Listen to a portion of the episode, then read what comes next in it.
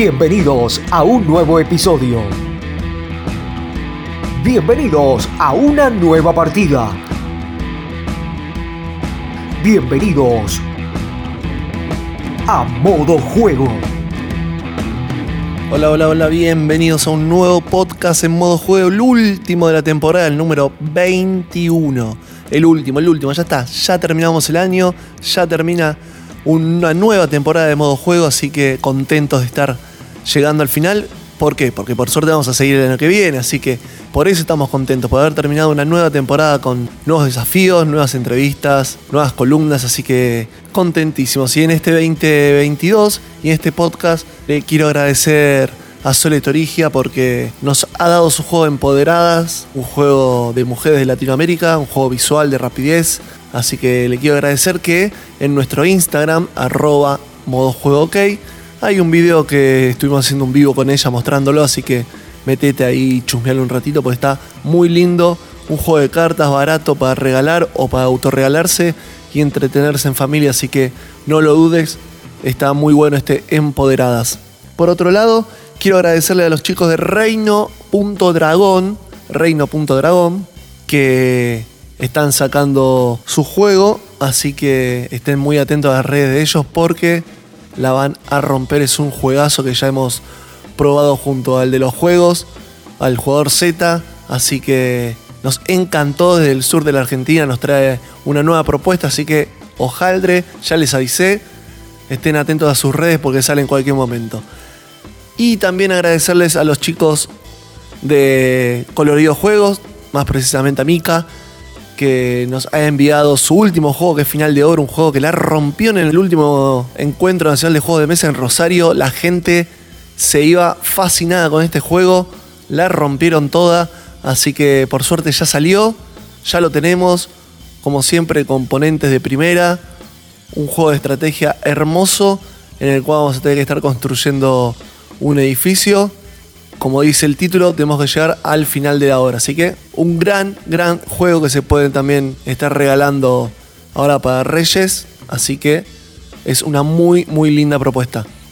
Y metiéndonos ya en lo que es el podcast, en este número 21 y último de la temporada, me di las ganas de poder entrevistar a gente a la cual escucho, gente a la cual me inspiré para poder hacer este humilde podcast cuando comencé con esta aventura necesitaba referencias y ellos fueron gran parte de, mi referencia, de saber cómo se hacía un podcast, cómo encarar estos temas.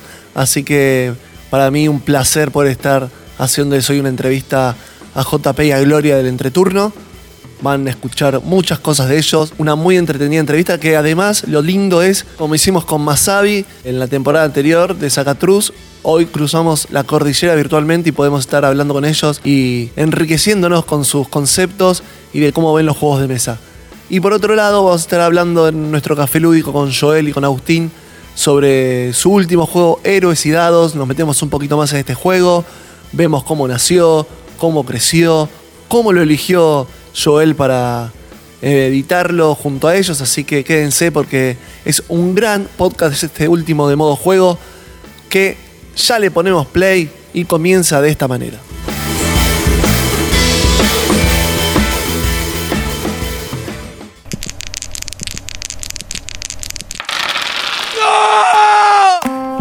Todos tenemos una mala partida. Cambia la racha y escucha modo juego. Podcast de la, Podcast de la suerte.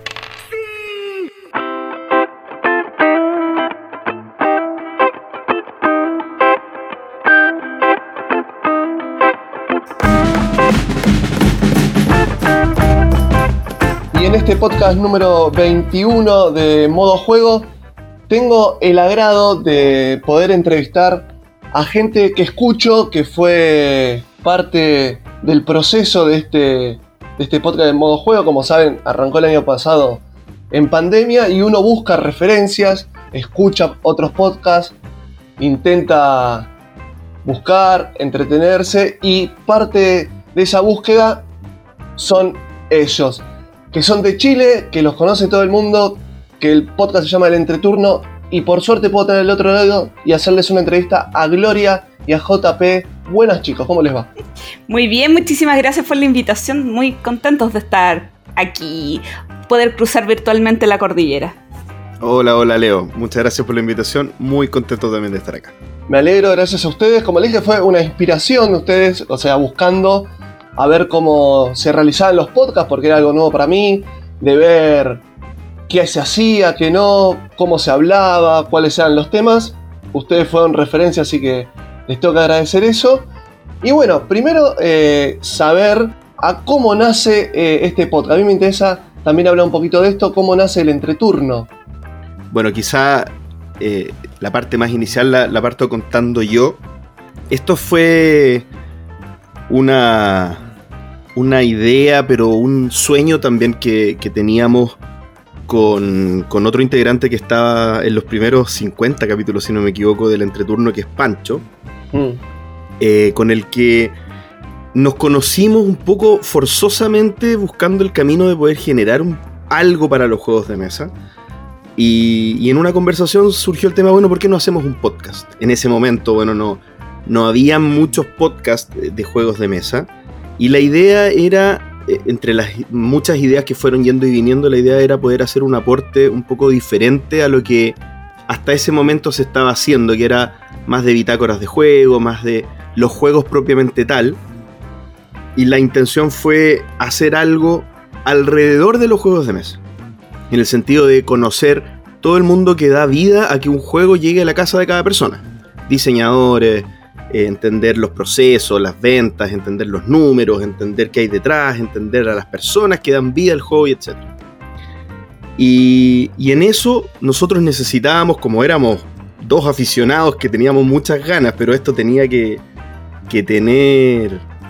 Eh, vida, o sea, los protagonistas no éramos nosotros, los protagonistas eran las personas que realmente componían la industria de los juegos de mesa.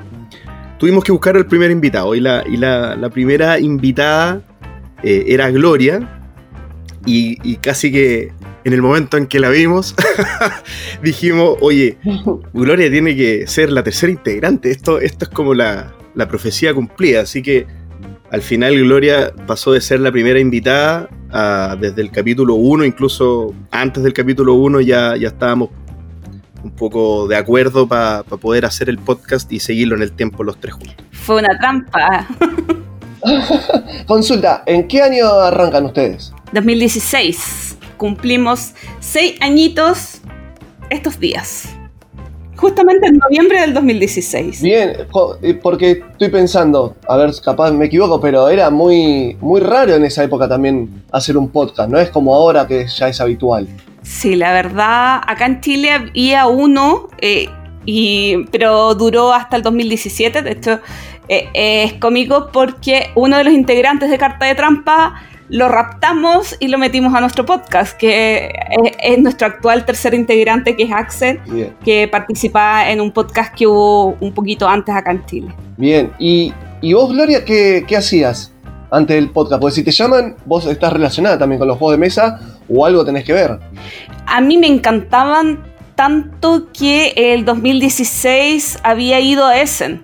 Había ido a la Spiel, eh, ah. había estado una, un mes eh, recorriendo distintas ferias en España y, había ido a Alemania. Entonces cuando regresé, esa fue eh, el nexo para lo que me llamaron para la primera entrevista, para contar como la experiencia de haber ido a esta feria internacional. Claro, ahí está, bien, perfecto. Y pará, y cuando te plantean esto de queremos que sean la tercer pata de, de este podcast, automáticamente dijiste que sí, o lo dudaste.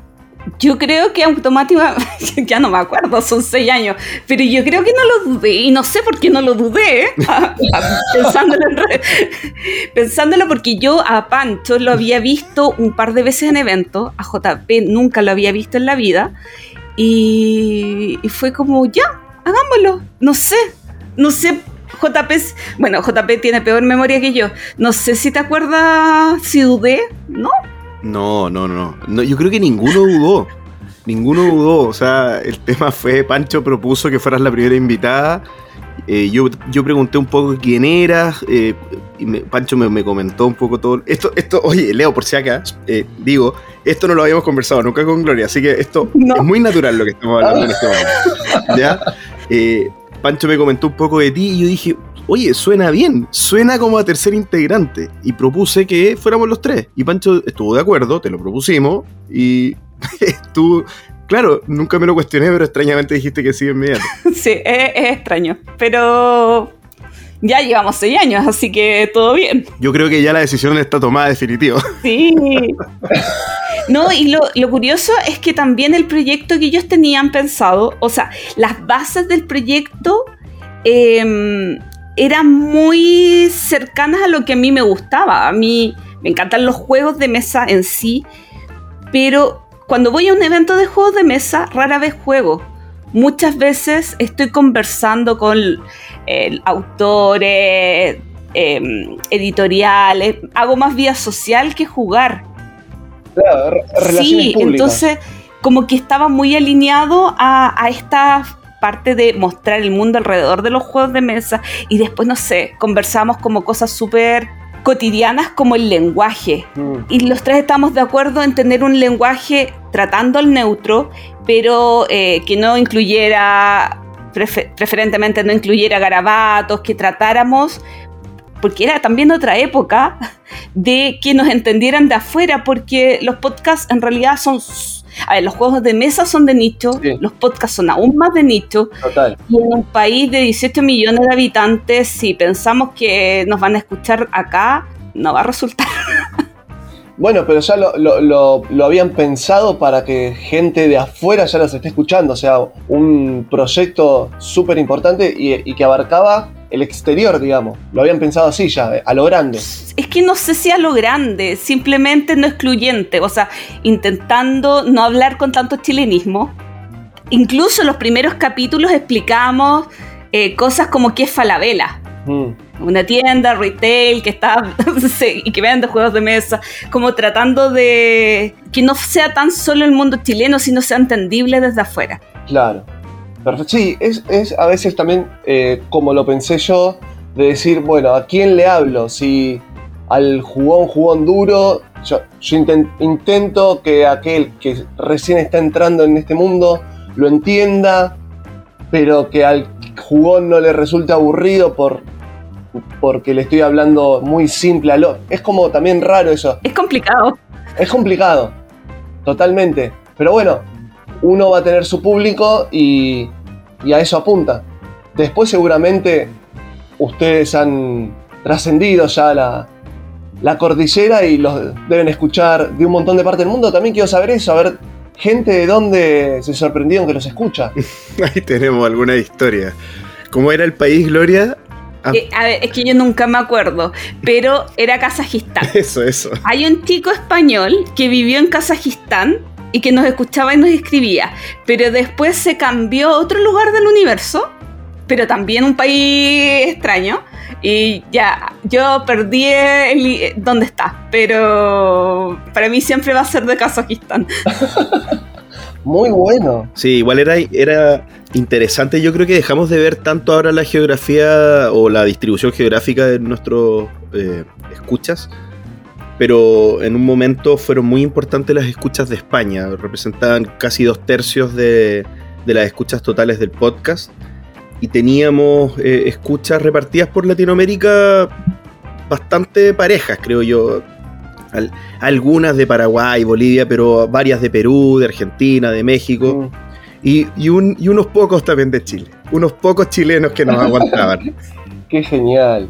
Y ustedes cuando graban lo- los podcasts al principio eh, grababan más seguido, ¿no? Sí, íbamos dos veces al mes y un poquito antes de la pandemia, si no me equivoco, eh, tuvimos el primer mes de descanso, nos tomamos por primera vez vacaciones y después de eso eh, co- bajamos la periodicidad a, a una vez mensual. Es que sabes que después de cinco años en ese entonces, o cuatro años y medio, eh, ya cuesta sacar temas de conversación. No porque no los haya, Pero yo los escucho y todo el tiempo están hablando y son dos horas hablando ¿Sabes y no, no, no pareciera que les falta tema. No, es que tema, o sea, como, como título de, de conversación, porque siempre nos cuestionamos, ¿ya hablamos de eso? No. porque ha pasado tanto tiempo que ya nadie se acuerda. Y la verdad es que... El público se renueva. Sí, el público se renueva y, y también nosotros cambiamos lo que pensamos, ¿no, JP?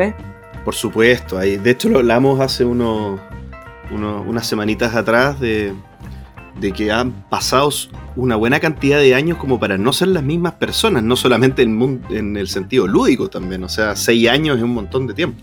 Sí, me imagino que también puede ser que hayan cambiado los juegos que les gustaba, la temática de los juegos, capaz, o no, o, o siguen manteniendo eso con el correr de los años. A cada uno le sigue gustando lo mismo. Bueno, yo, yo voy a... Yo, JP ya casi no compra Kickstarter. Sí, eso por un tema más, más de más de evolución de vida familiar que, y cuidado de mis relaciones que por otra cosa. No, no, pero hablando, hablando en serio, ese tema yo lo planteé hace un par de semanas justamente para, para que lo debatiéramos. Porque yo, por ejemplo, en Gloria percibo que sí ha cambiado. Y quizá en el sentido estricto los, los gustos no percibo que los cambie porque ella sabrá lo que le gusta y lo que no. Eh, y, ella siempre lo comenta y, y es bien como firme con eso. Pero, por ejemplo, yo he notado que su nivel de tolerancia a ciertos tipos de juego está más abierto. Y yo se lo comenté ese día, de que ahora me ha sorprendido que, por ejemplo, bueno, por la pandemia es verdad, pero que está más dispuesta a jugar juegos de a dos. Pero ahora ya la pandemia ya pasó y sigue jugando juegos de a dos, eh, dispuesta a jugar algunos juegos cooperativos. Y yo también, o sea, yo creo que al final eh, la madurez lúdica dice también de niveles de tolerancia, de apertura, de probar cosas nuevas, de no encerrarse. Y eso uno lo va viviendo, creo yo. Qué genial, qué genial. ¿Y, y dónde graban lo- los podcasts ustedes? Actualmente estamos grabando online. Eh, la verdad es que eh, todos los inicios fueron en el estudio de JP, no en la casa de JP, pero a JP le gusta la música y tiene todo su aparataje técnico. Eh, y en la pandemia comenzamos a grabarlo a distancia y la verdad es que nos hemos quedado así. Así también porque, eh, aunque no lo hemos hecho, tenemos todos los videos de los programas. Entonces podríamos grabar, eh, subir algunos extractos de eso y, y la idea suena bien, no lo, hemos, no lo hemos hecho, pero subir parte de las grabaciones del podcast a YouTube se ve bien. no lo hemos concretado. Perfecto. ¿Y qué, qué beneficio les trajo e- el podcast a nivel lúdico? Que ustedes puedan destacar. Yo, yo creo que a nivel lúdico, eh, voy a hablarlo a título personal y lo voy a decir bien en serio, va a sonar a, cosa cliché, pero es más que nada la satisfacción de haber logrado posicionar un sueño, digamos, o realizar un sueño, que, que era de dar algo, más que de, de- de conseguir algo. Entonces, como, como el objetivo siempre fue ese, fue tener un, un papel en el, en el comunicar cosas, en el enseñar cosas, en el mostrar cosas. Enseñar no, porque no, no, no nos consideramos expertos, pero, pero sí dar una ventana a, un mundo que es súper rico, súper detallado, con mucho esfuerzo, eh, como, como, como todas las industrias incipientes son de picar piedras constantemente, muy complejo. Entonces haber aportado un poquitito a eso nos parece, a mí, perdón, me parece súper satisfactorio. Y sobre todo que tú ahora, Leo, nos estés diciendo que somos parte de una inspiración. Eh, yo, yo te lo agradezco que, que nos lo digas y, y- y también es parte de esa satisfacción. Ahora, te puedo decir que no me lo preguntaste, pero me ha traído otros beneficios también y quizá alguien que se pueda entusiasmar con la idea de hacer algo así a nivel personal.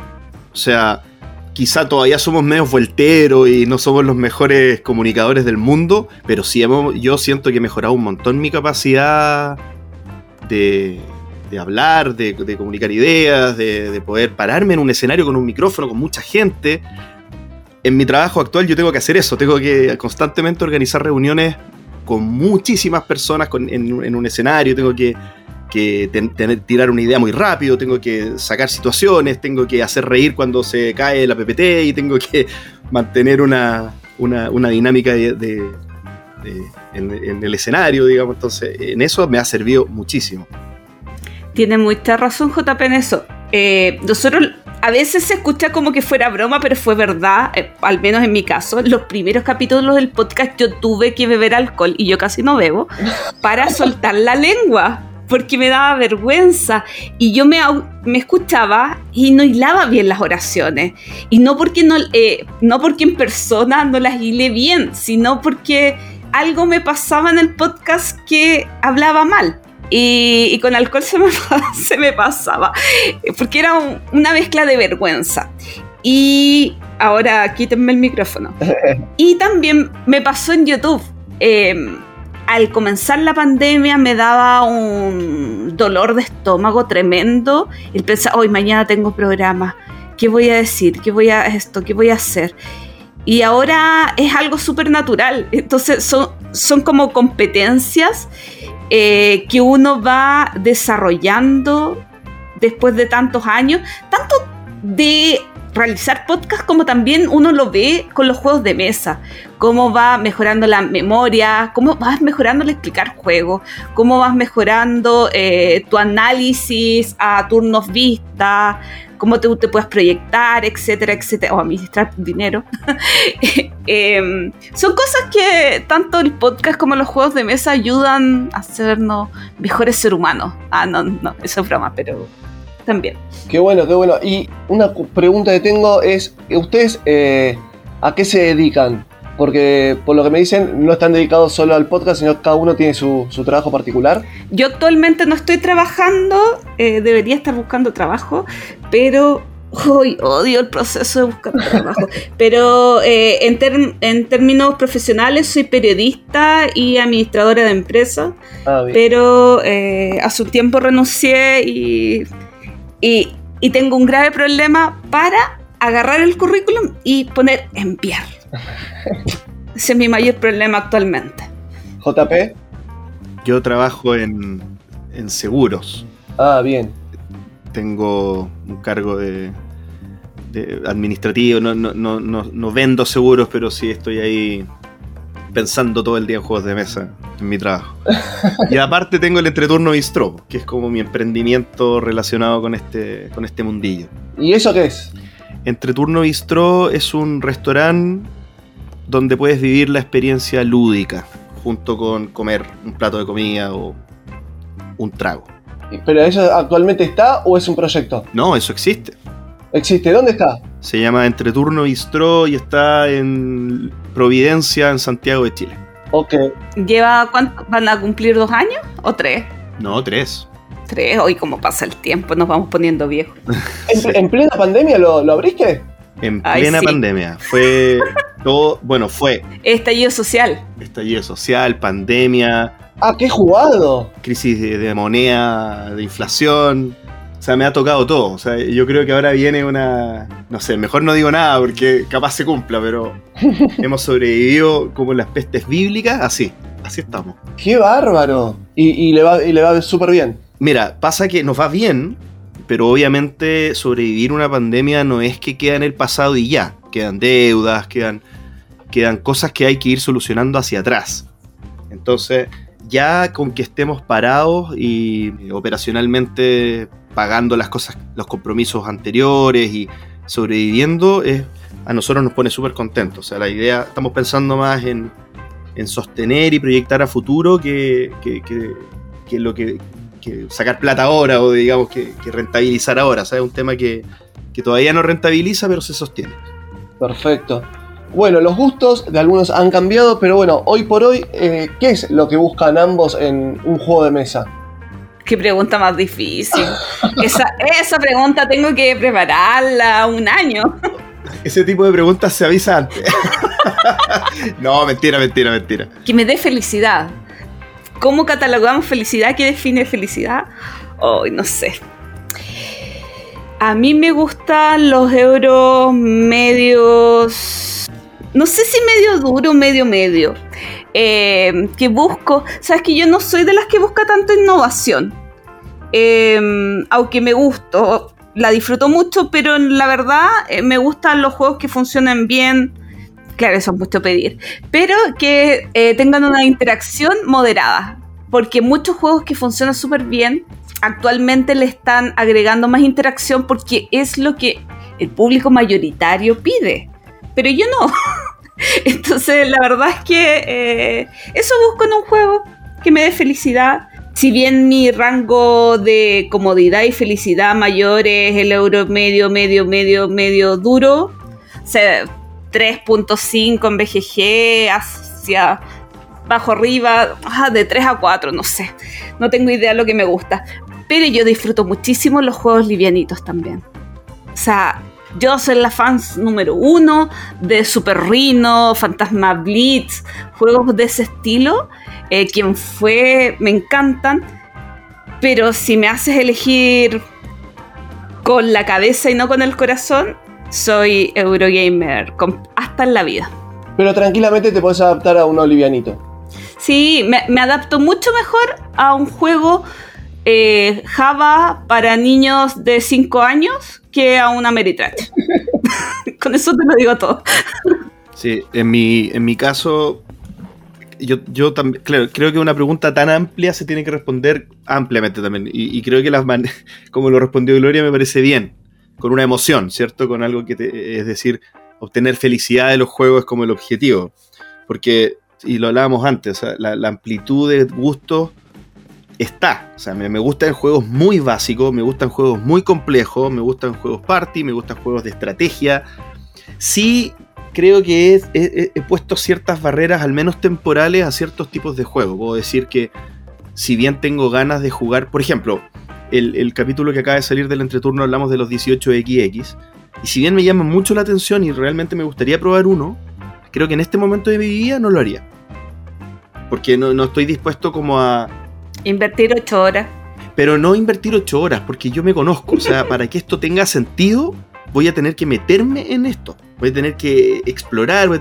porque el 18XX hay que. Esto es como aprender a, gestionar acciones. O sea, no, uno no puede apretar clic y ya. O sea, tiene que estudiar, meterse.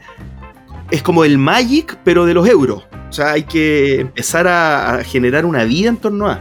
Y creo que no estoy dispuesto a, a eso porque no me quedan más vidas para invertir. O sea, ya, ya la única que tengo está bastante ocupada. está muy bien. Y ahí Gloria mencionó la BGG. ¿Ustedes le dan importancia a lo que dice en cuanto a puntaje, por ejemplo? De decir, ¿lo compro porque tiene tanto, tanta valoración el juego o no? Acá tenemos opiniones encontradas, creo yo. Vamos a ver. En parte, ya, ya parto yo. Eh, no, yo no considero. A ver, va a ser súper políticamente incorrecto. Yo creo que el ranking de BGG eh, no sirve absolutamente para nada. No, no, sí sirve, pero para mí no es útil porque eh, voy a ser políticamente súper incorrecta. Lo encuentro demasiado gringo, demasiado eh, cargado a puntajes de Norteamérica. Hmm. Em, demasiado hypeado, demasiado cargado a la estética y juegos con menor distribución o juegos muy euro, feo. Ah, bueno, y aparte, está muy cargado la novedad. Y juegos antiguos tienen poca valoración porque no son conocidos. Entonces, para mí, eh, sí me puedo fijar en la nota, sí me puedo fijar en los comentarios, pero me da lo mismo que Gloomhaven sea el número uno de BGG. Y aquí llegó la polémica y pasó JP.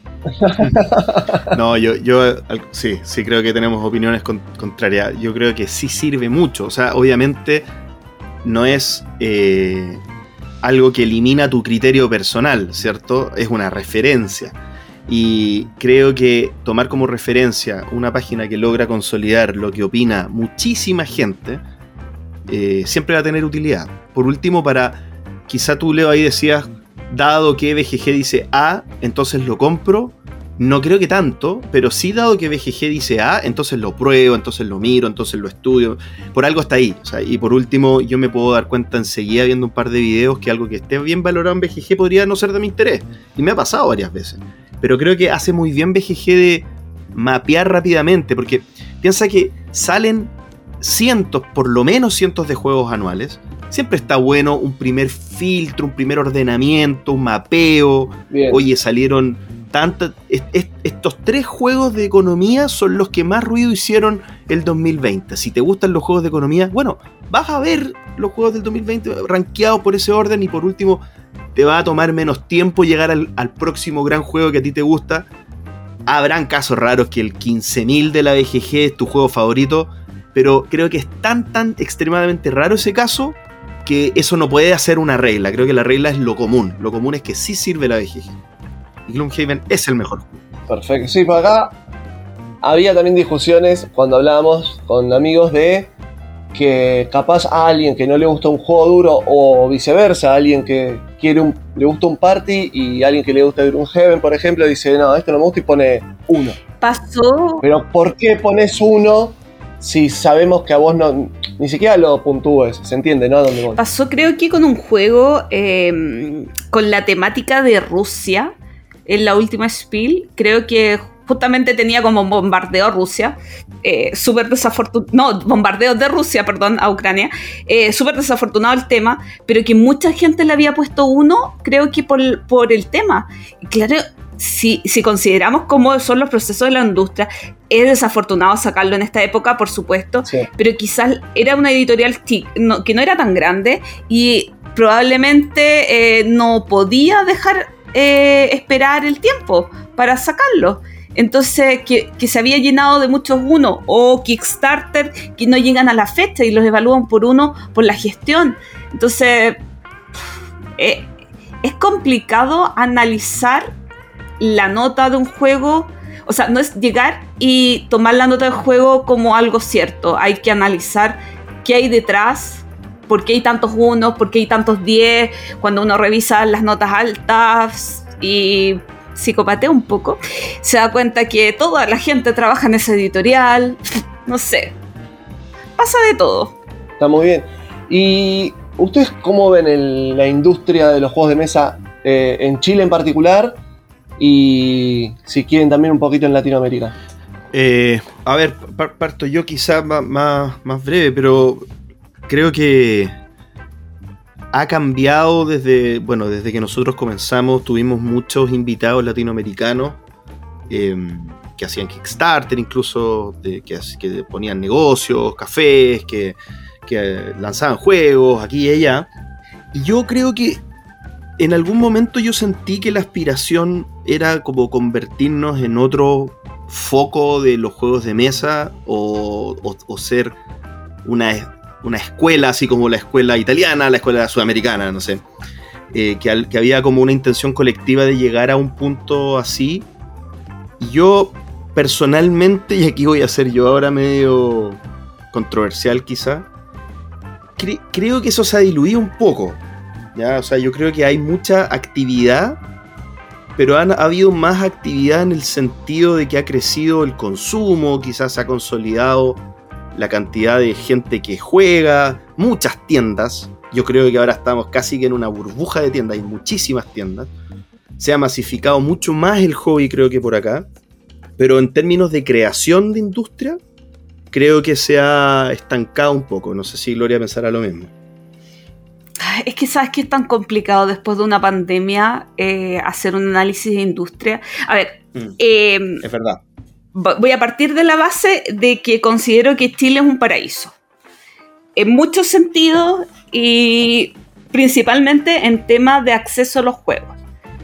Y, y si bien el acceso a los juegos, el valor, el precio, no tiene que ver con los sueldos que, que tienen los chilenos, eh, es un valor muy cercano al que encuentras en otros en países desarrollados. O sea, eh, tenemos Asmodee Chile, tenemos David Chile, además de otras distribuidoras y, editoriales, pero el valor de un juego de Devir, el valor de un juego de Asmodee es muy similar al valor que tienen en Europa. Entonces, insisto, el sueldo no es el mismo, pero eh, partimos de una muy buena base en ese sentido de acceso a los juegos. Ahora, ¿cómo ha ido evolucionando eh, la industria chilena, la creación de juegos chilenos, las editoriales chilenas? Yo lo siento un poco más lejano a mí en este último tiempo. ¿Por qué? porque estos tres años de pandemia eh, te han quitado mucho del contacto cara a cara, que para mí era algo fundamental para enterarme de en qué está la gente.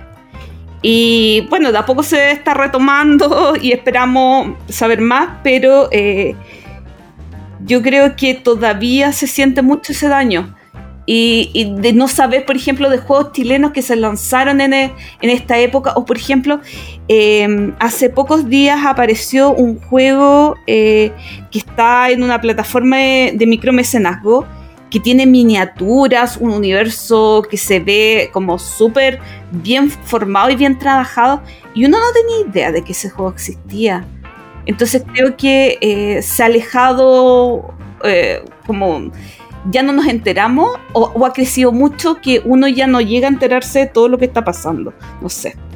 Con, una consulta con lo que estás diciendo. Eh, conclusión, digo, a ver si es erróneo lo que digo. Bajó la producción en, Chile en cuanto a juegos, creció un poco lo que es que la gente juega, haga juegos de... No, juegue juegos de mesa, vaya a jugar juegos de mesa. Y otra pregunta es, ¿cuántos medios chilenos hay que estén metidos en los juegos de mesa? Tanto influencers de Instagram, podcast, youtubers. ¿Hay o también esa pata de falta por una cuestión de que me estás diciendo que, por ejemplo, hay juegos que no se conocen? No, creció muchísimo, especialmente en pandemia creció muchísimo la cantidad de medios influencers que, que hacen contenido de juegos de mesa. Pero yo creo que algunas editoriales más jóvenes no han hecho el trabajo de enviar información de una manera adecuada. Es, que, es que de quién es el trabajo, es el trabajo del medio que no recibe ingresos por esto, o sea, como que lo hace por pasión y por cariño, o el trabajo de una editorial que en realidad pretende que sus productos sean vendidos, por lo tanto pretende que esto sea un negocio. O sea, para mí tiene que ser trabajo de la editorial o distribuidora. Claro, que te acerque a vos el, material.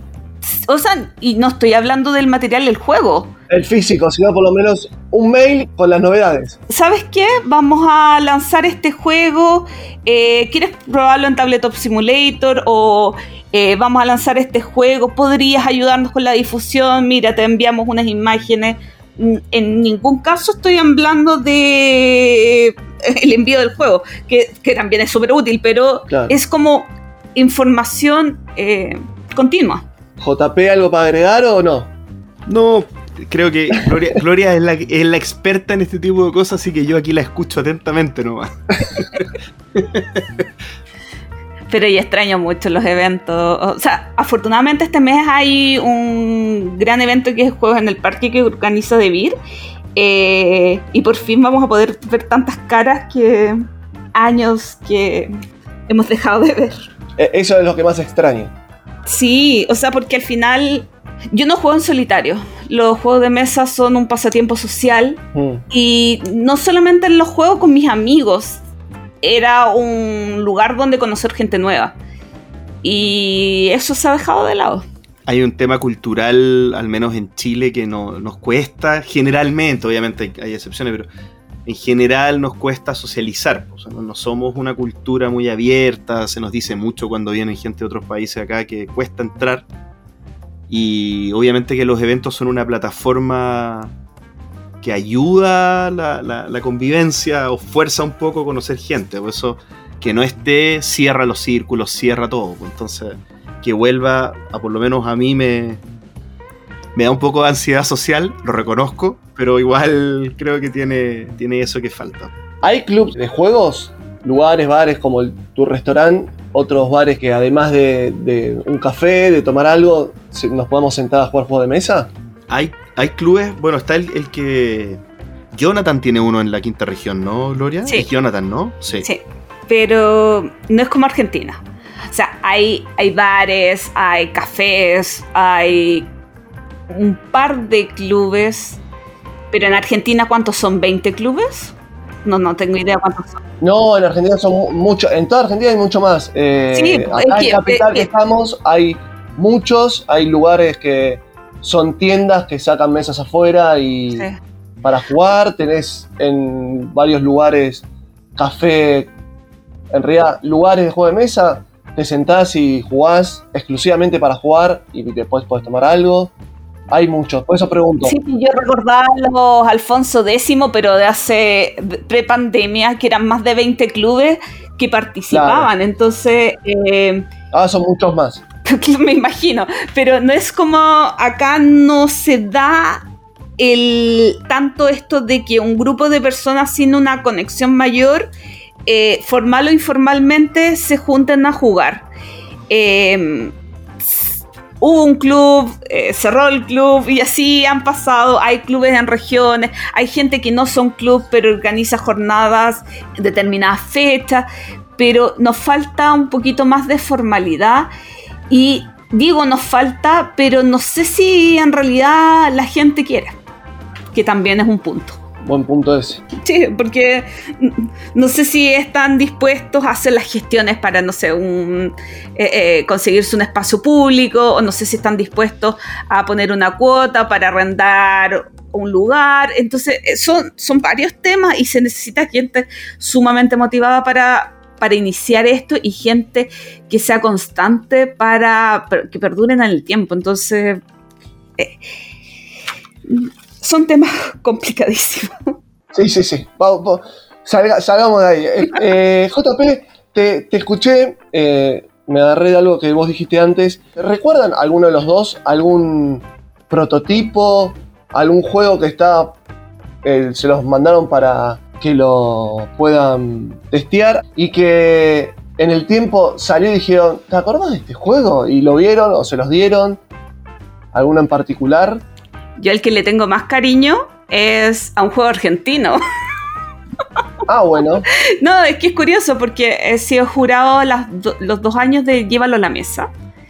Y el Crop Circus, cuando lo probamos, fue como, ¿puedo irlo a comprar mañana?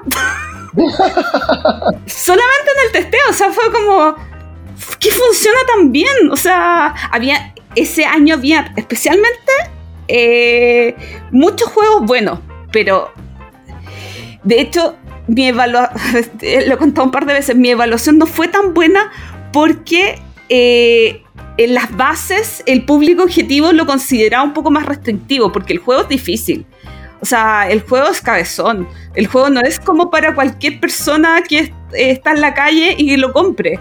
Eh, pero es una maravilla de juego. Entonces, qué más orgullo eh, sentirse parte del proceso de ese juego, de haberlo probado, de haberlo evaluado y después que salga publicado.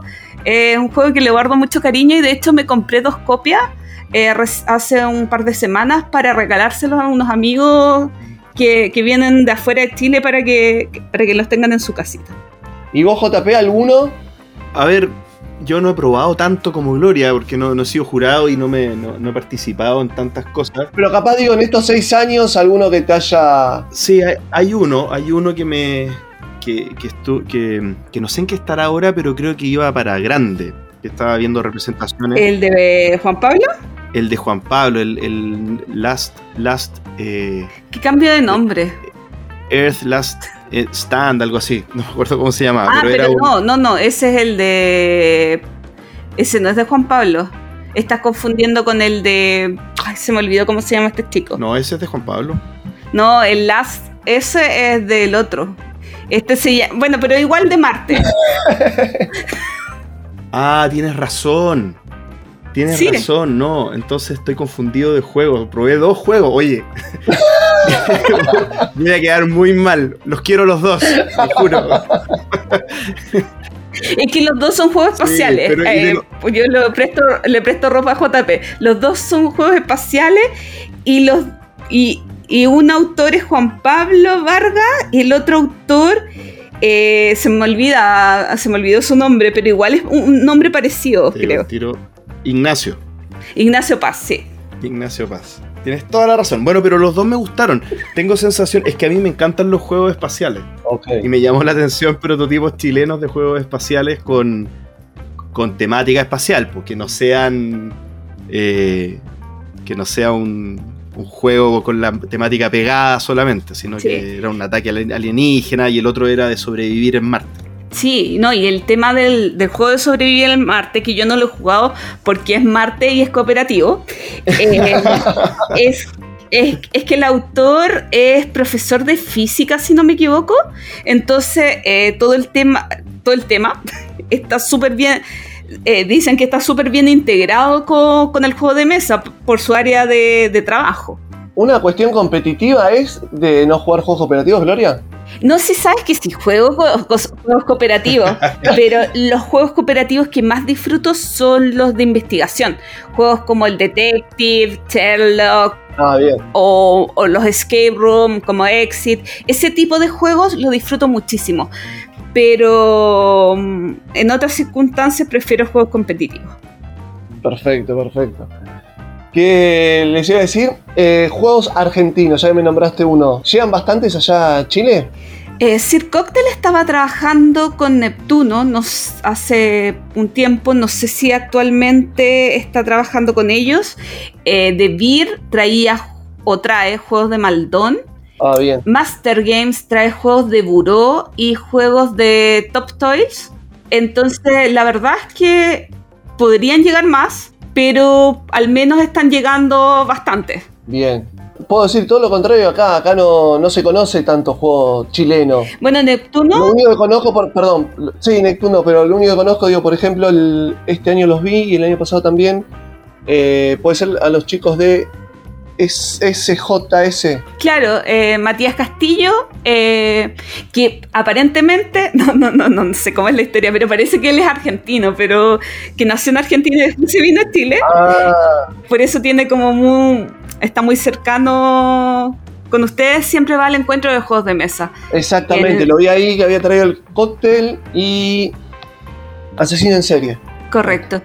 Y pasa también, bueno, lo que te decía con Neptuno, que Neptuno lleva algunos juegos de fractal de repente Claro. a um, Argentina, pero no sé si los juegos propios, no sé si han, ya han llegado juegos propios, o sea, como de autores chilenos, a, para allá. Ahí, ahí estoy en la duda.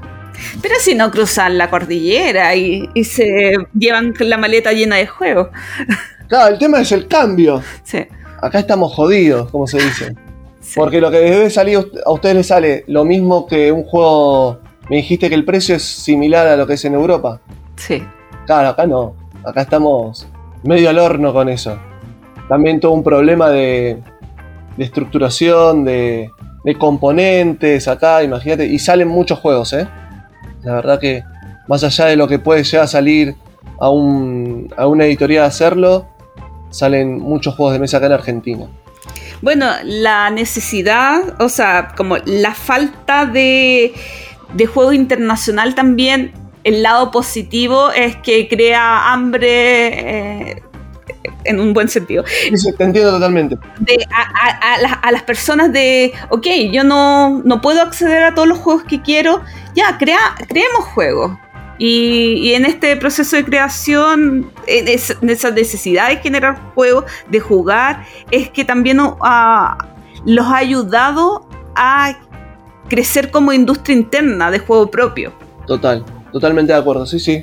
Bueno, chicos, eh, última pregunta que quiero hacerles, y ante todo, gracias por, por los minutos que me dieron. Quiero saber cuál es el futuro de- del entreturno.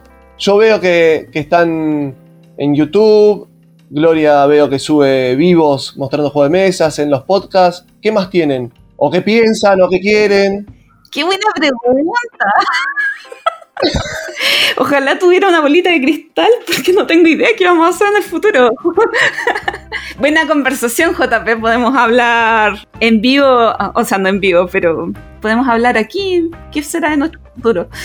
No, pero, pero quizá, quizá comentar para responder la pregunta, que puede ser interesante decir que, lo, no tenemos una, hoy día quizá no tenemos una mirada tan a futuro como un próximo sueño a cumplir, ¿cierto? O sea, eh, hoy, hoy en día estamos con lo que tenemos eh, y con algunas metas cortas de, por ejemplo, robustecer más el contenido en YouTube, que, que es algo que se hace súper difícil, por lo menos para mí. O sea, Gloria está mucho más presente que nosotros, que Axel y yo, pero yo por ahí estoy tratando de contribuir un poco más Hmm, y mantener el podcast, ¿cierto?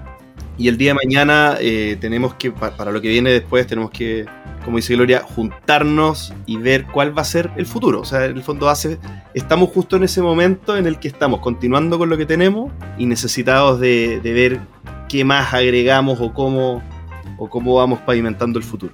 Sí, porque también hay que decir, o sea, el tiempo es súper limitado. Y, y en este sentido, cuando necesitas, o sea, cuando necesitas jugar, sí lo necesitas porque tu cuerpo te lo pide. eh, claro, las prioridades. ¿Y por qué no hemos vuelto ahora, después de pandemia, a hacer dos capítulos por mes?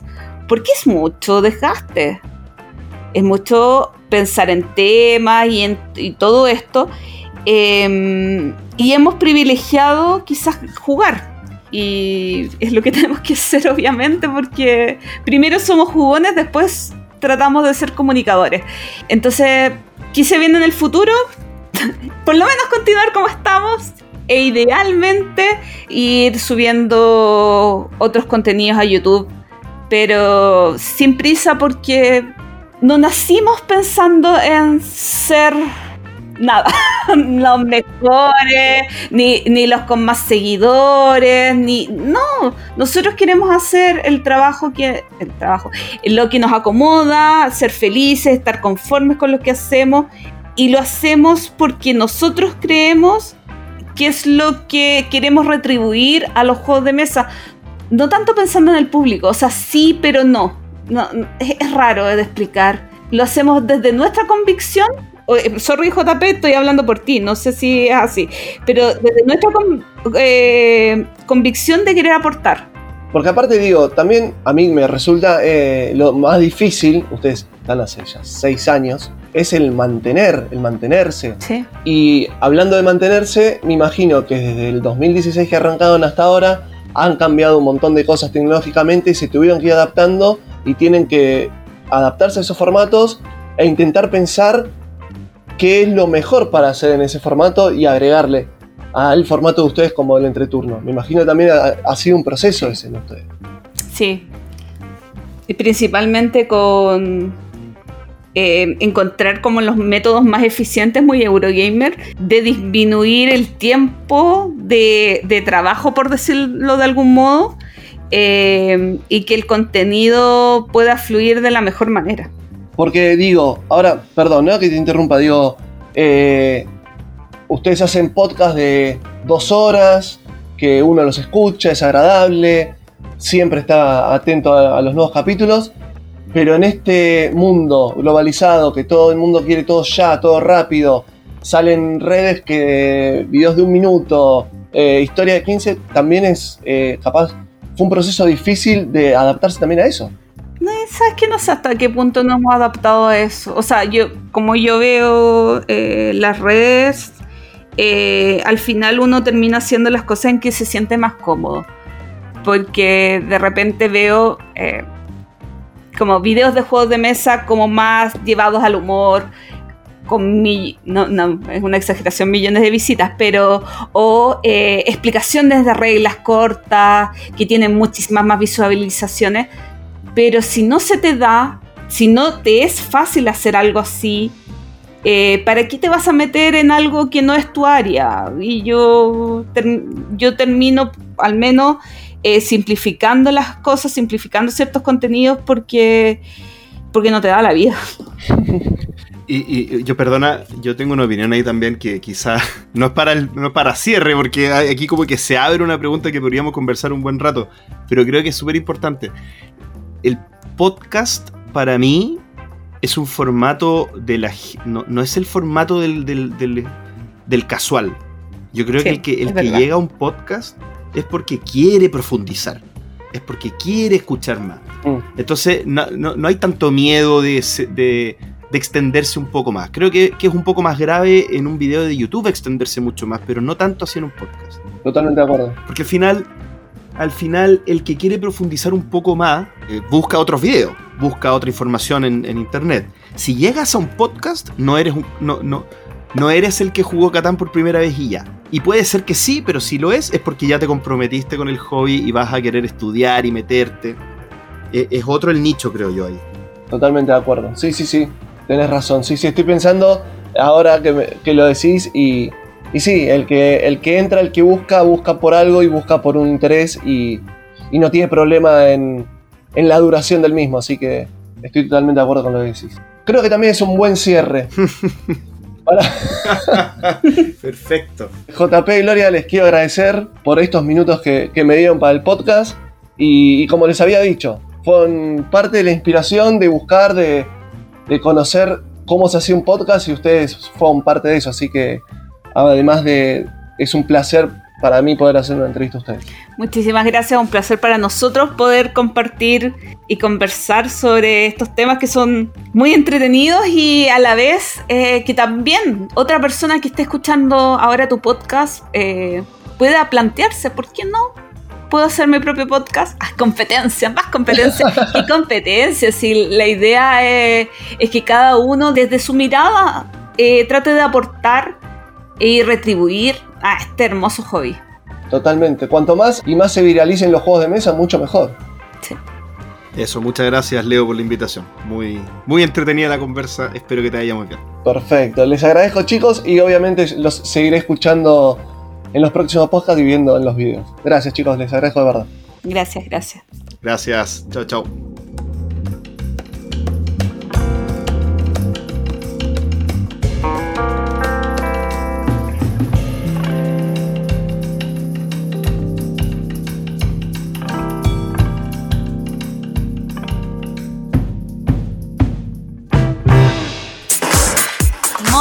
Juego. Modo juego. Una manera diferente de escuchar nuestro fanatismo.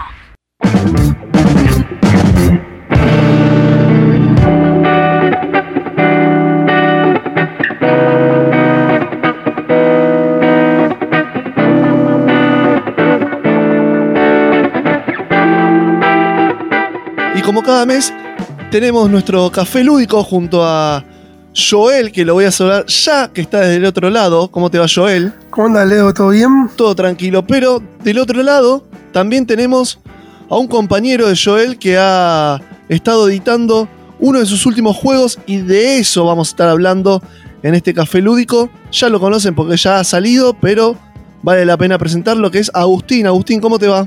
Hola, ¿cómo estás, Leo? Un placer estar acá. ¿Todo bien? Sí, todo bien, todo bien. Me alegro.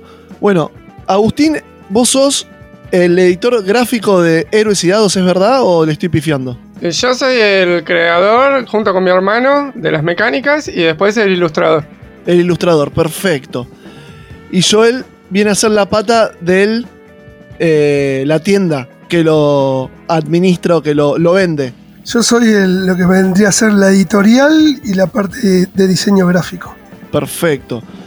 Y ya hemos comentado algo de Héroes y Dados en, cuando fue lanzado. Ahora quiero empezar a meter un poquito más de cómo fue que, que surgió Héroes y Dados y cómo fue la conexión con Joel. Porque antes de Joel, Héroes y Dados ya había salido, ya estaba entre la gente y quiero saber cómo nace esto, Agustín. Y esto nace hace como nueve años, no tengo la fecha exacta, pero sé que son más de ocho, entre nueve y diez años. Eh, 2013, una cosa así. Eh, que con mi hermano estábamos a full jugando, siempre jugamos videojuegos, juego de mesa, todo. Y estábamos mucho con los juegos tipo el Dota 2, el League of Legends, que en ese momento apenas estaban empezando. Y esa mecánica se llama MOBA, que es eh, un equipo de héroes contra otro equipo de héroes. Y se dan tortas con poderes, digamos. Y nos gustaba mucho y, y como que fantaseábamos cómo llevarlo a juego de mesa. Bien, entre los dos jugaban. Claro, es un juego online que, que es en equipos. Y la idea era. Tiene muchas cosas el juego. Y tampoco era la intención copiar el juego tal cual, sino la experiencia, digamos, lo, lo que nos daba, lo que nos hacía sentir. Que básicamente es. Pará. Sí. ¿Y qué les hace sentir el juego? muy eh, asimétrico, muy modular. Ponele, un personaje puede estar manejando cuatro ratas y el otro maneja un mago sobre un oso polar. Y por ahí otro personaje maneja un dios del rayo y otro personaje maneja un alquimista que tira veneno cada vez que camina. Todos los personajes proponen algo muy diferente y una manera de jugar muy diferente Bien. que digamos hacen que los partidos sean muy dinámicos. Perfecto. Y este es un juego, vos me dijiste que es un juego de a dos, pero no es competitivo, sino que es colaborativo. digamos, lo así, el videojuego? Eh, es equipo contra equipo. O sea, en realidad trabajan juntos, puede ser uno contra uno, dos contra dos, tres contra tres. Ok, no es que son tu hermano y vos contra máquina, digamos. Se puede también jugar así. En el, videojuego original sí tenía la opción de jugar contra la compu. Y ustedes esto lo llevaron a hacer uno contra uno en el juego de mesa. En realidad, sí, lo, lo sacamos uno contra uno, pero probamos de todo. O sea, en realidad ya tenemos reglas escritas para jugar dos contra dos, tres contra tres, jugar todos contra todos. Eh, pero digamos, todavía no fueron saliendo con el, con el juego base porque todavía hay que pulir cosas, todavía hay que ajustar cositas acá y allá. Pero, digamos, el juego es modular. Lo que más tomamos de todo esto es que sea modular y que la experiencia cambie con qué pones. Si yo elijo este héroe y este héroe, va a ser un partido muy diferente que si yo elijo este y este. Bien, perfecto. Y para, ¿y a quién, te acordás a quién se le ocurrió la idea de llevarlo a juego de mesa? La verdad que ya habíamos diseñado como dos o tres juegos juntos. Primero empezamos onda copiando el Magic. Habíamos hecho juegos de cartas así TCG con nuestros propios mazos y demás. Mm, Que jugábamos entre yo y él así con cartas escritas con lapicera. Y después hicimos uno que funcionaba bastante lindo. Que agarramos todos los muñecos de McDonald's que teníamos. Onda, no sé, muñeco de Naruto, muñeco de Pikachu y muñeco de... En ese momento mirábamos Bleach y One Piece, bueno, lo sigo mirando. Entonces, habíamos hecho como un juego de tablero tipo ajedrez que vos tenías un tipo de movimiento y un tipo de ataque, depende del personaje que usabas. Ponele Goku en la cuarta, contra Pikachu, contra Mario. Y había como una grilla y movías. Ese fue como el primero que hicimos que estaba bueno y que no se parecía tanto a otro. ¿Y, y ustedes dos eh, se dedicaban a qué en ese momento? ¿O cuántos años tenían cuando empezaban a diseñarlo? Y mi hermano era chico, tipo los 12 por ahí. Y yo tenía 20 y picos, 22, 23. ¿Y vos qué hacías en ese momento? Y yo estaba, me había egresado de la Facu de Arte o estaba en la Facu de Arte. Ah, bien. Y cuando dicen, bueno, vamos a hacer este juego, lo empezaron a realizar. ¿Tenían un sustento? ¿Tenían la plata para hacerlo? ¿O era simplemente un hobby y nunca pensaron que lo iban a poder editarlo, digamos? Digamos, los juegos anteriores, como este que te digo de los muñecos y todo, son, son, imposibles de editar, digamos. Pero en este, como ya nos había gustado y, y la idea fue simplificarlo al máximo. Porque si vos te pones a pensar cómo pasar un videojuego a mesa, empezás, ah, necesitas un tablero, necesitas 200 unidades, necesitas 500 monedas, todo es mucho, ¿viste? Necesitaría 3 Kickstarter para poder hacerlo. Entonces, en este fue el primer proyecto que empezamos a decir, a ver, reduzcamos todo a que sea una experiencia que se pueda llevar a cabo, que, que se pueda producir. Si te lo comparo con el, con el videojuego, le, le sacamos un montón de cosas que nos parecía que no aportaban. Justamente sacamos el tablero, sacamos las torres. Las torres las probamos, las testeamos los primeros tres meses, probamos torres. No nos terminó gustando. Por ahí queden para una expansión de futuro porque hay algunas cosas copadas. Tipo Tower Defense, digamos. Bien. Y después le sacamos los creeps, que son como las unidades que van a suicidarse en, en el videojuego. Hay unas unidades que caminan siempre para adelante y no tienen, digamos, lo maneja la compu, pero no hacen nada, solo caminan para adelante y se suicidan. A ver si yo había entendido la primera, la primera vez que hablamos. Ustedes, eh, antes de encontrarse con Joel, ¿ya habían editado este juego?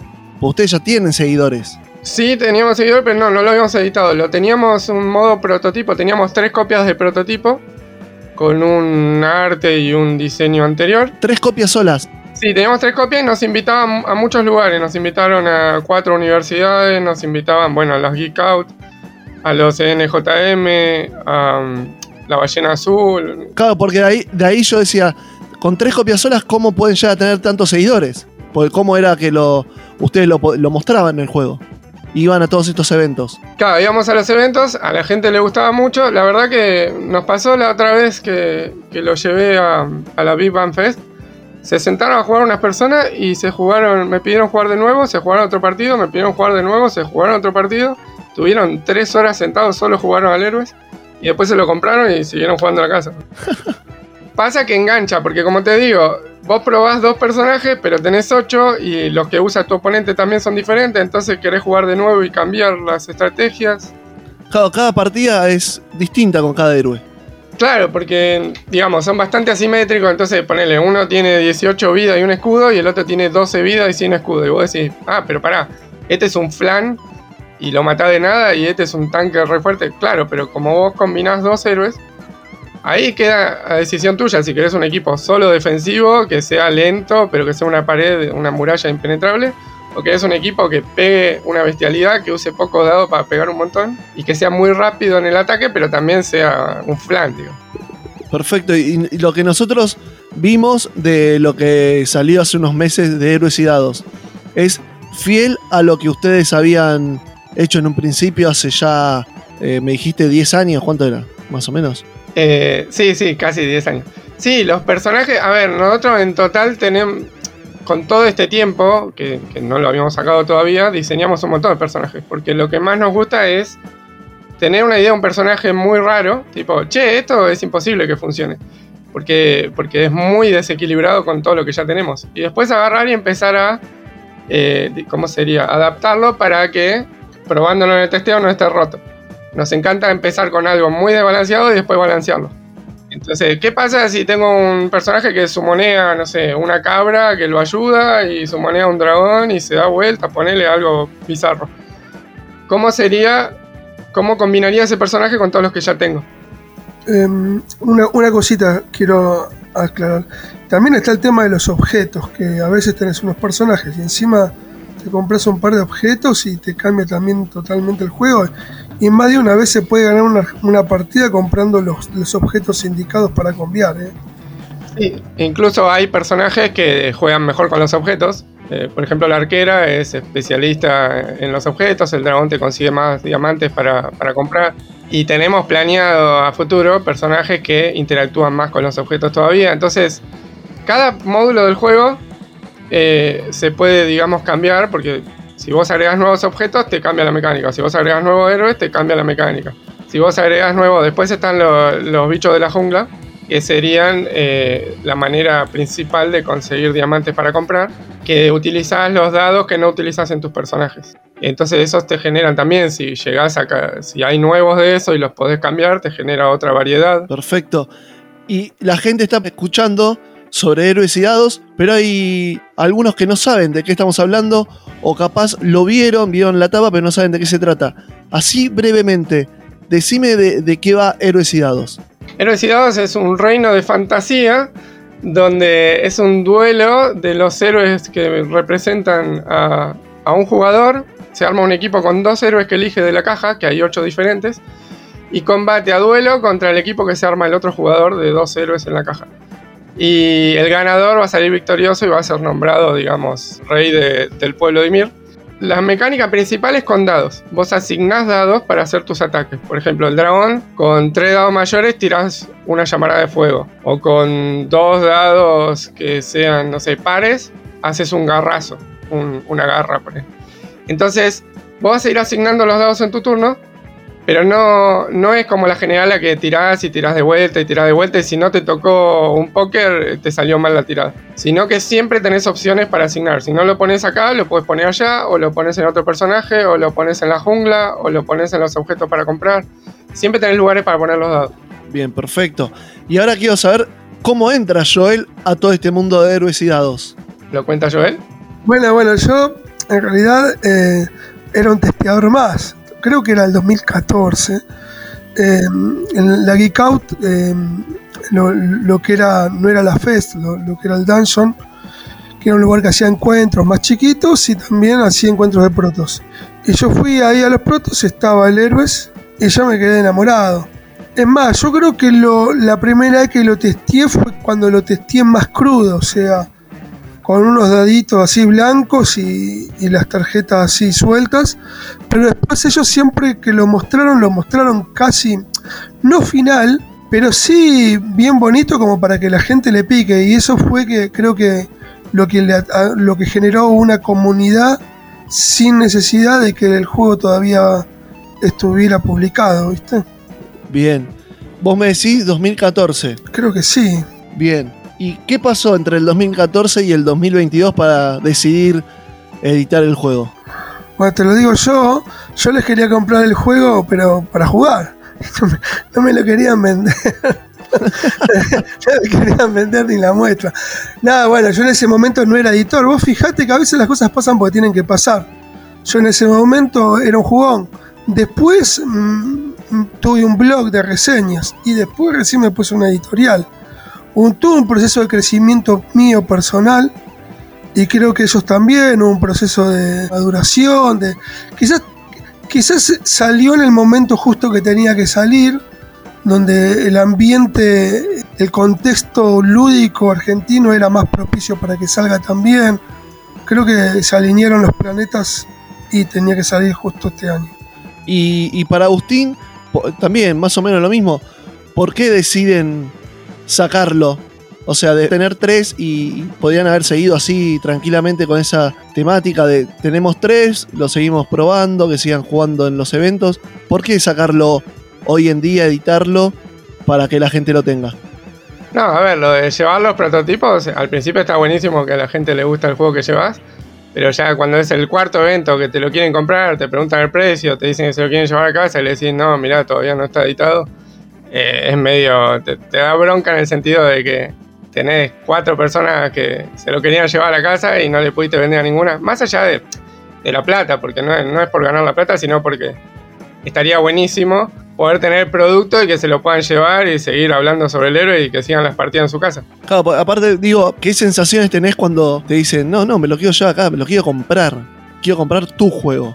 Sí, es que se lo querían llevar en papel impreso con lapicera. El, juego gustaba mucho más allá del arte, más allá del diseño, eh, que siempre íbamos corrigiendo cosas, pero gustaban las mecánicas, entonces la gente se enganchaba. Y mm, lo que nos pasó es que en realidad, nada, le- ponele que el primer año lo pulimos, el segundo año dimos un poquito de vueltas y ya estaba para editar. Y ahí hablamos, a ver, lo de autoeditarlo era una posibilidad, pero no era nuestra principal idea. Ahí hablamos con una editorial que nos ofreció, que nos vino a buscar, nos dijo que nos gustaba. Pero la verdad es que cuando nos sentamos a negociar ni empezamos ya tenían un planteo muy duro y no era el planteo de juego modular, de juego expansivo. Nuestra idea nunca fue un TCG así de, de coleccionar, gastarte la plata y, y si no podés seguirle el paso no vas a poder jugar. Al revés. Nuestra idea era que todo lo que se agrega al juego siempre va a ser compatible con todo lo que se agrega al juego. Y siempre vas a tener más opciones. Querían cambiarlo. Querían, sí, querían hacer algo muy estático y muy duro. Y a mí me, me mataba todo lo que tenía, porque para que te des una idea, yo tengo como unos 25 héroes pensados, tengo distintos niveles, héroes más avanzados, menos avanzados, pero el base salió con 8. Y 8 te da un montón de rejugabilidad. Podés jugar toda tu vida con 8, pero Mm. a medida que vas agregando se, se es exponencial. Entonces, yo tenía todo esto en la cabeza del héroes y si me cambias la estructura, si me decís, no, esto es así, esto es así, aparte la paleta de colores, todo se iba a ir al gris, al negro, al, al- A mí no me gusta el realismo en el sentido de bajar del mundo de la fantasía, de ba- bajar la locura al, al suelo y decir, bueno, esto va a ser así, va a ser marrón, gris y creíble. Claro. Nunca fue mi intención con el juego. Y desde ese que te dijo que no, Joel, ¿apareció rápido o, o tardó? Lo pregunto, ¿sabes, ¿sabes por qué lo pregunto? Porque, digo, te viene una editorial, te dice, mira, lo quiero sacar, pero le quiero cambiar esto, esto, esto. Y vos decís no. Y después capaz te quedas pensando en decir, che, pero bueno, vinieron, lo quieren, por lo menos lo van a tener. Capaz flaqueaban, decían, bueno, dale, lo hacemos. Y Joel se queda sin esto. Por eso preguntaba. Sí, a ver, lo podríamos haber hecho con la editorial, podría haber salido de una manera que por ahí no era la que yo quería. O siempre tuvieron la, la idea de no, es así y así. Y si no, fue, no importa. Seguiremos con la nuestra. Y teníamos cosas que no queríamos ceder. O sea, teníamos muchas cosas que no teníamos problema en, en charlar, pero teníamos cosas que nos gustaban mucho y que es lo que hacen al héroe es diferente. O sea, la gente se engancha mucho con el héroe, porque es diferente a lo que hay, es diferente a lo que se ofrece. Y el tema es que siempre que nos, se nos sentaban a charlar era, bueno, se tiene que parecer un poco más a lo que ya hay, y no era la idea del juego. O sea, desde el vamos, para eso haces otro juego. Claro, perfecto. Entonces nosotros siempre agarramos desde la simetría, desde la creatividad, de decir, che, esto es imposible, vamos a ver cómo lo metemos. Y si vos partís de, tenemos que hacer esta estructura de cajita, nosotros no pensamos fuera de la caja, directamente tiramos la caja por la ventana. Entonces, cuando una editorial es muy estructurada, nos limita un montón. Ojo que no estoy hablando de poner componentes, porque lo que es costo siempre lo manejamos bien abajo. Porque no somos personas que nos guste agregar y agregar componentes, porque para nosotros los componentes no te, no te excusan al juego. Que tengas un montón de minis lindas no van a hacer que el juego sea bueno. Yo, yo agregaría algo, si puede ser. Sí, obvio. A ver, yo lo testé en varias ocasiones antes de, de charlar con ellos. Esto lo que, lo que hoy conocen como héroes y dados, para mí, mi percepción, es la punta del iceberg. El héroe dados es mucho más.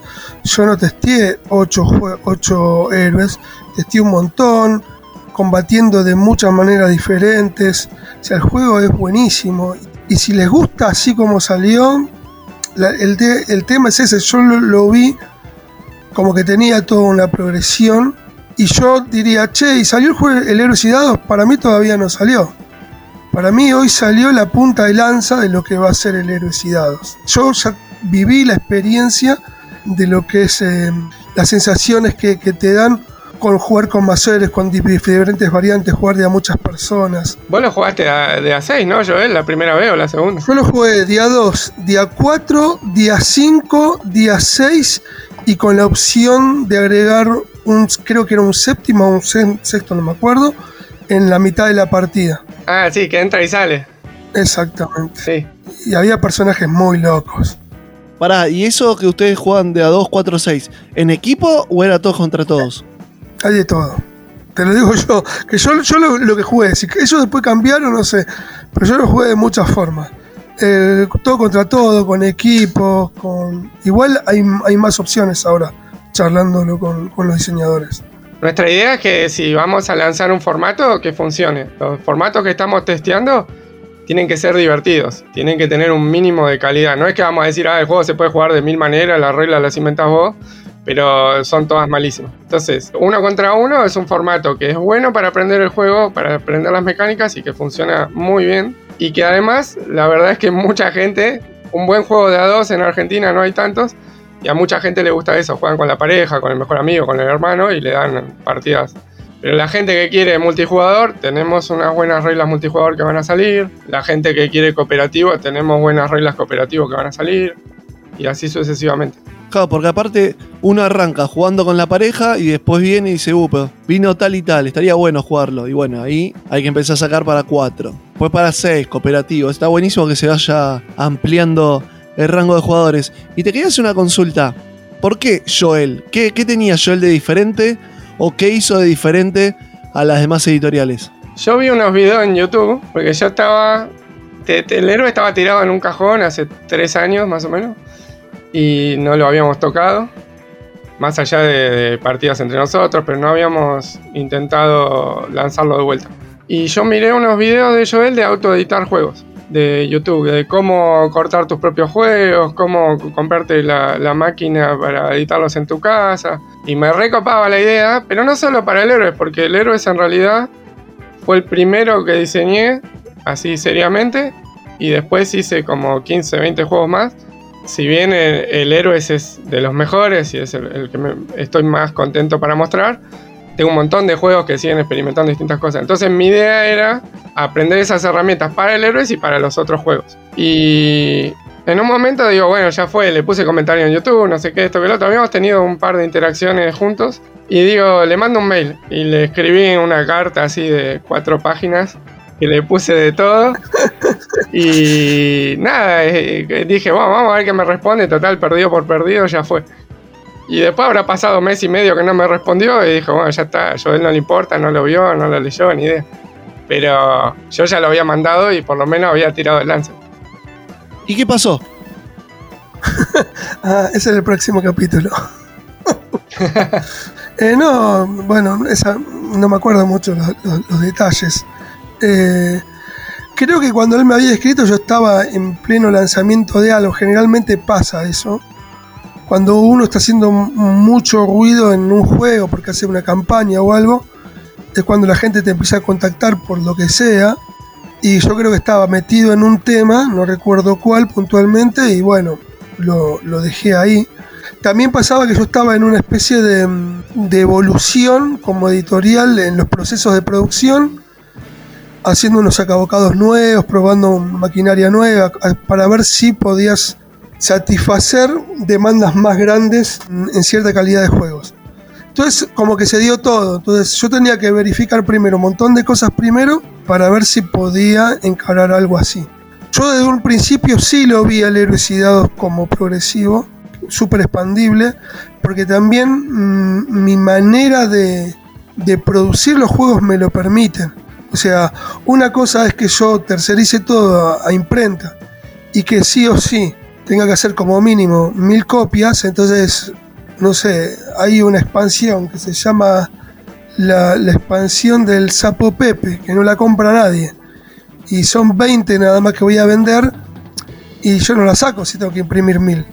Pero como a mí la manera en que nosotros podemos hacer las cosas me permite realizar esos caprichitos, es decir, ¿querés hacer algo raro? Lo hacemos. ¿Querés hacer algo para el fan? Lo hacemos. Entonces para mí encajaba todo. También tenía que tener el tiempo y bueno, se fue dando. Igual Agustín tuvo, me tuvo mucha paciencia. Es un crecimiento mutuo también entre todos, ¿no? ¿Y eso cómo se llevan entre ustedes? También me, perdón, eh, me voy por la tangente. También cuando miraba sus videos de YouTube tenía uno de Código Enigma que me hizo reír tanto que dije, este chabón es creativo, tiene buen humor, tiene buena onda. Porque ahí se notó cómo es Joel en, en su tiempo libre que se caga de la risa de todo y, y me copó mucho.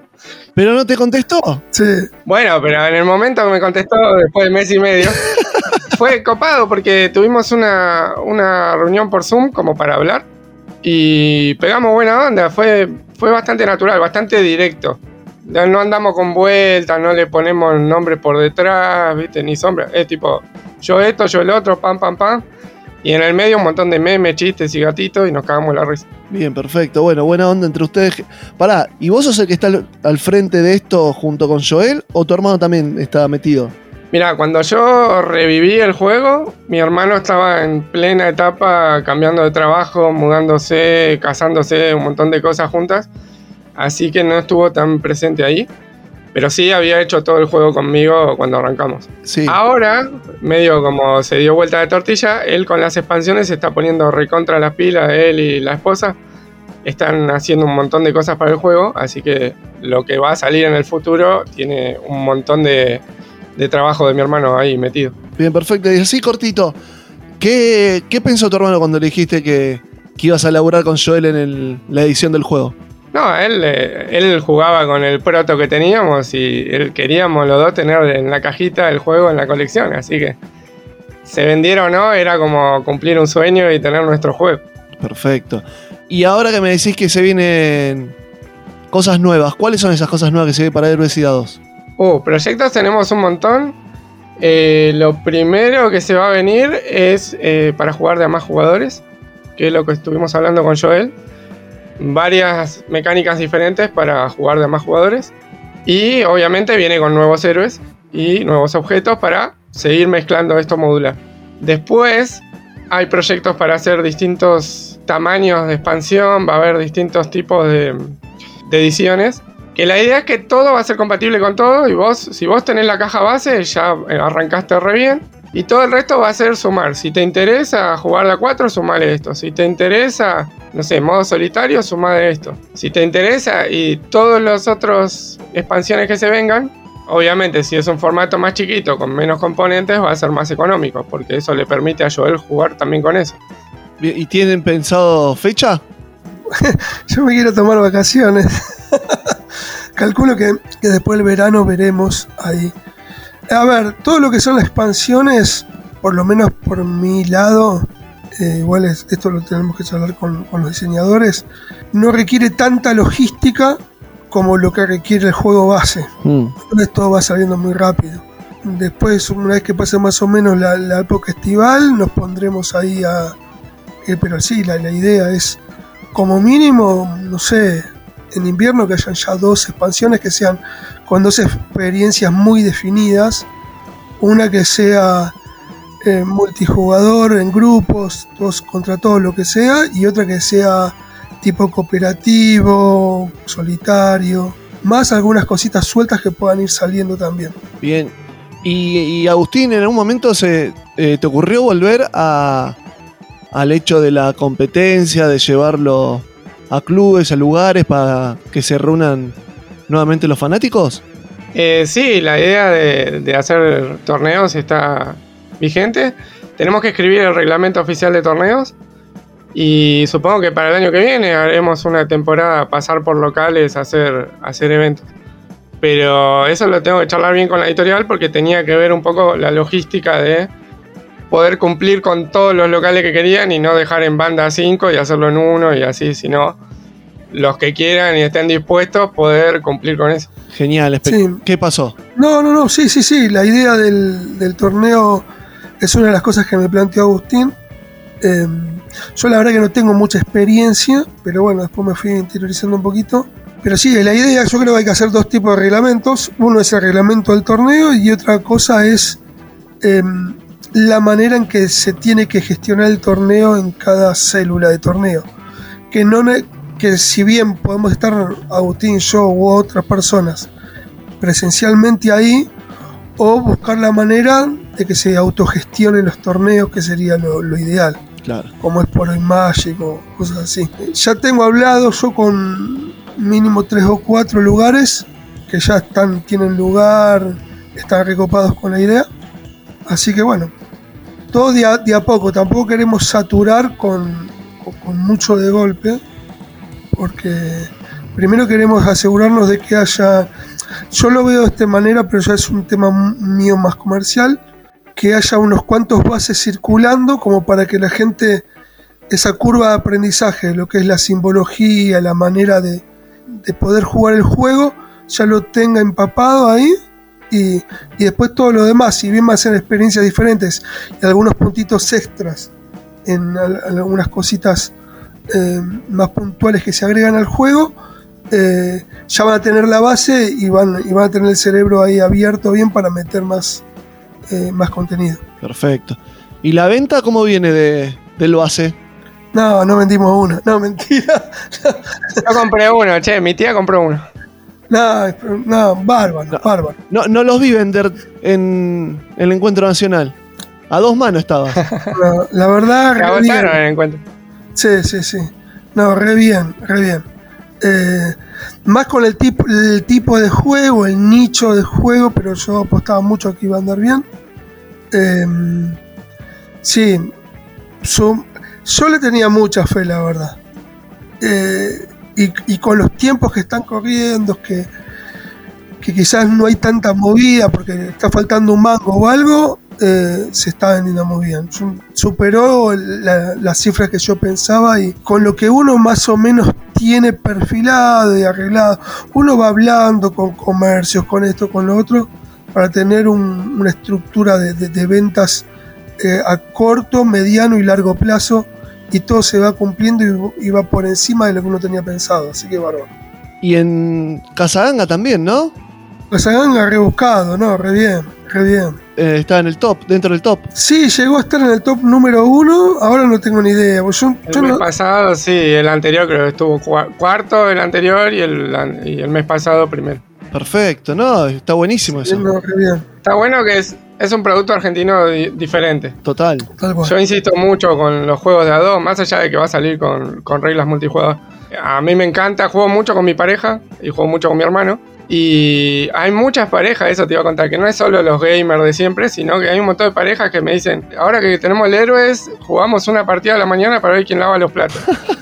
y, y me mandan mensajes al WhatsApp y me dicen, che, de 12 partidas no puede ser, pero mi pareja ya me ganó 11. O, no le puedo ganar, decime qué hago, qué combinación me, me recomendás de héroe. Eh, no, no, hay cosas muy graciosas, anécdotas geniales. Y, aparte, a mí lo que, lo que pasó hablando con comerciantes es que es un producto que entra muy bien a nichos que no son asiduos al, al Eurogame, al, al Ameritrash, que, que son más de Magic, de coleccionable, que son todos para jugar de a dos, eh, o de cómics. Entonces es como que ahí está. A mí lo que me gusta siempre es tratar de que el producto entre en diferentes, en diferentes tipos de nichos. Porque después, después cuando le vendes este juego, la persona se entusiasma y se da cuenta, decir, che, hay un mundo atrás del Magic.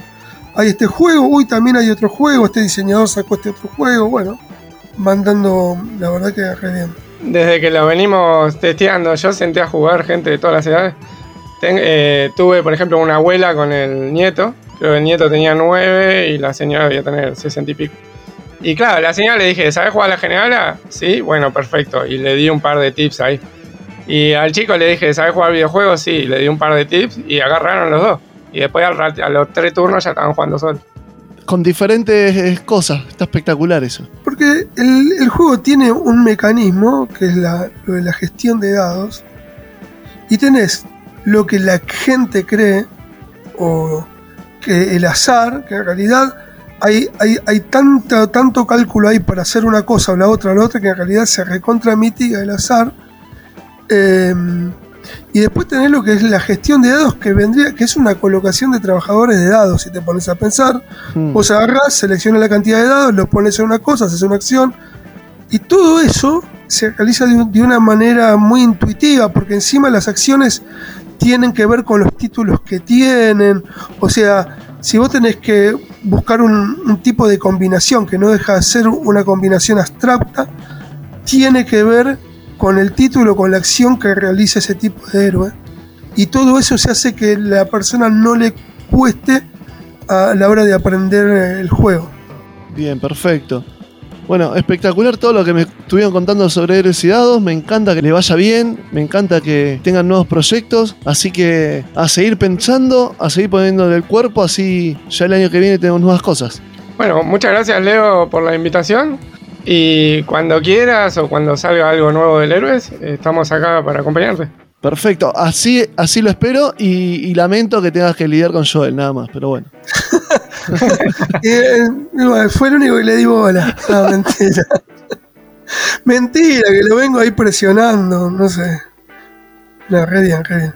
Muy Bueno, chicos, le- les agradezco. Eh, nada, ya último del año, así que felices fiestas, pásenlo lindo. Y ya que estamos, también a la gente, eh, Héroes y Dados es un gran regalo para Navidad. Y yo creo que sí, a, la- a los que se los regalamos le- les gustó un montón, los que los compraron les gustó un montón. Así que esperemos que sí. Averigüen un poco que hay un montón de videos y si consideran que les puede gustar, lo recomiendo. A pedírselo a Papá Noel. sí. Bueno, tuvimos una historia así. Una madre, cuando no lo vendíamos porque eran los protos, una madre nos trajo la carta de un nene que se lo había pedido a Papá Noel y ella nos decía que no tenía manera de, de regalárselo. Y le tuvimos que hacer una copia especial, nos sacamos una foto con el nene del arbolito. No, fue re lindo. Ah, buenísimo eso. Y también para una boda nos pidieron para regalo de, de casamiento. no. Tenemos historia para contar. En la, en la próxima prometo hacerte recordar y me contás un par. Dale, dale. Genial, bueno chicos, les agradezco. Felices fiestas, pásenlo lindo y, y ya nos estaremos encontrando el año que viene. Dale, buenísimo. Dale, muchas gracias, Leonardo. Felices fiestas también. Gracias, Leo. Hasta luego, chao chao. Chao, chao.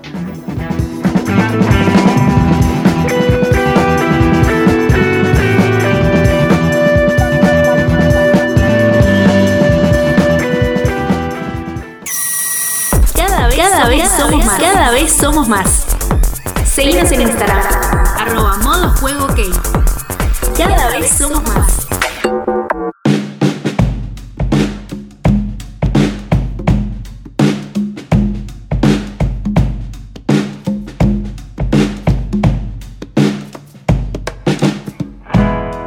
Y llegamos al final de modo juego. Espero que hayan disfrutado de este podcast. Espero que hayan disfrutado de este año con nosotros. Nosotros la pasamos muy bien.